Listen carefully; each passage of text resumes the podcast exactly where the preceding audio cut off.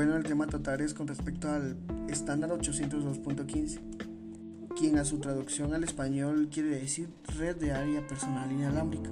Bueno, esto en sí es un grupo de trabajo del Comité de Estándares del Instituto de Ingenieros Eléctricos y Electrónicos, que se enfoca básicamente en el desarrollo de estándares para el tipo de red WPAM o redes inalámbricas de corta distancia. Este estándar, al igual que el Bluetooth, permite que dispositivos inalámbricos portátiles como por ejemplo las PCs, los iPads, los teléfonos, entre otros, puedan intercomunicarse e interoperar uno con el otro. Bueno, y debido a que el Bluetooth no puede coexistir en una red inalámbrica, de alguna manera este estándar IEE se definió para que se pueda interoperar eh, las redes inalámbricas LAN con las redes tipo MAN. También explicaré el protocolo Bluetooth. Bueno, esta es una norma que se define a través de un estándar global de comunicación inalámbrica, que este en sí nos facilita la transmisión de voz y de datos, y todo esto se hace mediante un enlace de radiofrecuencia.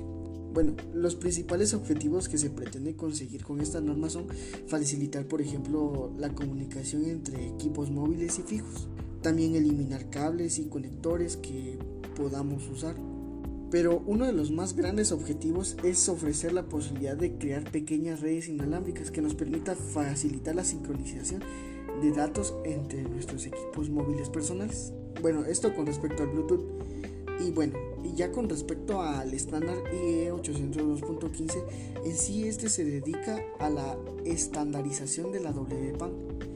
Y en sí podemos comprender siete grupos de sus actividades, las cuales puede ser por ejemplo el IEE 802.15.1.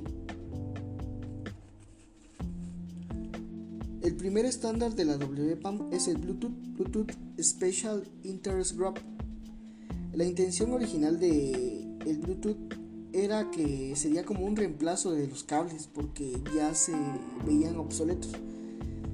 Y este a la vez nos permite conectarnos a otros dispositivos en un rasgo de operación de 10 metros. El consumo de energía era muy pequeño y era muy barato. Y así fue como se desarrolló el Bluetooth y esas fueron sus finalidades.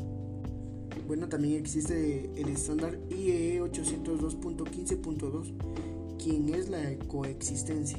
Este en sí aborda las redes de área personal inalámbricas también, como en otras palabras la WPAN, con otros dispositivos inalámbricos que se operan en bandas de frecuencia sin licencia, como las redes de área local WLAN. El estándar IEE 802.15.2 se publicó en el 2003 el grupo de tareas entra en invernación. También tenemos el IE 802.15.3 que es la WPAN de alta velocidad. Bueno, este en sí es un estándar de Mac para que la WPAN fuera de alta velocidad. Bueno, y este estándar se puede descargar a través del programa IE-JET, quien fue financiado por un grupo de voluntarios del IE 802.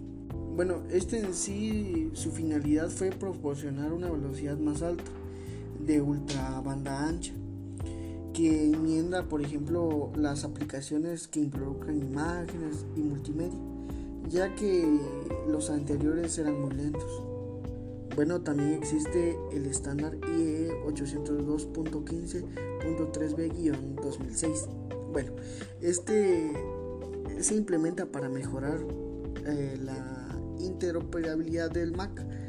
Bueno, y este incluye muchas optimizaciones y errores corregidos entre las predecesoras que la asemejan. Bueno, y entre las mejoras están, por ejemplo, la nueva entidad de gestión de capa Mac o punto de acceso de servicio. También se incluyeron políticas de reconocimiento implícito con los cuales se permitían hacer sondeos. También se podían hacer multidifunciones para asignar direcciones